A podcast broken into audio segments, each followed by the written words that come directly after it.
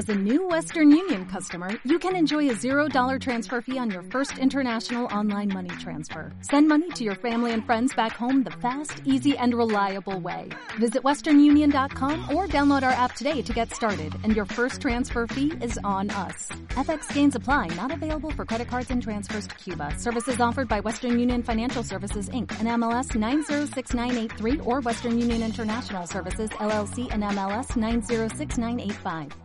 Vamos a fijarnos también en lo que dicen los futuros de los mercados asiáticos. Eh, vamos a conectar como cada día con Alberto Iturralde, responsable de díasdebolsa.com. Muy buenas noches, Alberto. Muy buenas noches, Eva. Cuéntame, ¿qué dicen los futuros asiáticos? ¿Están tan contentos como, como en Estados Unidos? No se sabe por qué todavía muy bien. Y fíjate, no están ahora mismo contentos, pero lo van a estar. Y explicamos por qué. Al Nikkei lo tenemos 30 puntos positivos. Se cerraba a las 8 de la tarde en la zona 14.100. El Hansen en los 22.941. Este está un poquito más eh, débil. Estamos hablando de 86 puntos negativos. Y lo que pintan sobre todo tanto uno como el otro, el Hansen está más fuerte en realidad, aunque ahora los futuros estén negativos. Globalmente es un índice que tiene más fuerza alcista de manera inmediata, es decir, seguramente subirá más. Pero lo que nos están diciendo es que seguramente van a rebotar más de lo que hacían esta mañana. Esta mañana teníamos al Nikkei eh, relativamente fuerte, subiendo desde los 13.790 hasta los 14.037, es decir, 250 puntos. Así es que, bueno, pues durante estas, las siguientes horas de, negociación tienen toda la pinta de continuar alcistas. El Nikkei hasta los 14.277, es decir, otro golpe alcista muy similar al que ha realizado durante la sesión de hoy. Y bueno, pues eh, es normal, todo lo que está sucediendo es normal. Había una gran sobreventa acumulada con las caídas que habíamos visto estas semanas atrás y ahora es normal que tengan eh, que de alguna manera u otra moderar esas caídas y bueno, pues la zona de resistencia y objetivo alcista en el Nikkei es esos 14.270.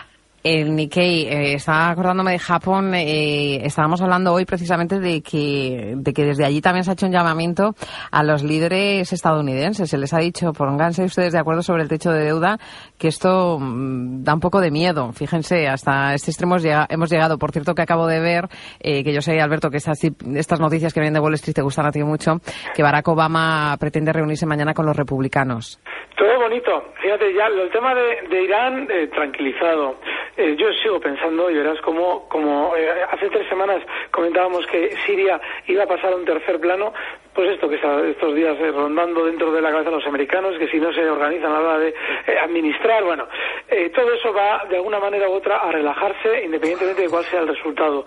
Y bueno, lo que estamos viendo también en Estados Unidos es que la volatilidad ha frenado. Ayer te comentaba, tenemos que mirar un poquito el VIX durante estos días. Bueno, pues esa zona que comentábamos que era muy importante que se rompiera para que se confirmara el techo, todavía no se ha roto al alza. Es decir, tendría que superar 22 el VIX y está en 19,56 hoy, de manera que por ahora todo tranquilo. Eso significa que muy probablemente Estados Unidos también, con esa sobreventa que ha acumulado durante estas eh, semanas, pues esté cargando un rebote que vayamos a ver durante estos días, incluido pues seguramente o a la cabeza ese Dow Jones. Seguramente veremos al, al gigante americano pues en zonas, eh, te estoy mirando ahora mismo el gráfico, seguramente esa zona eh, 14.950 le quedaría un 1% en principio y seguramente los 15.000 se van a ver sin demasiada dificultad.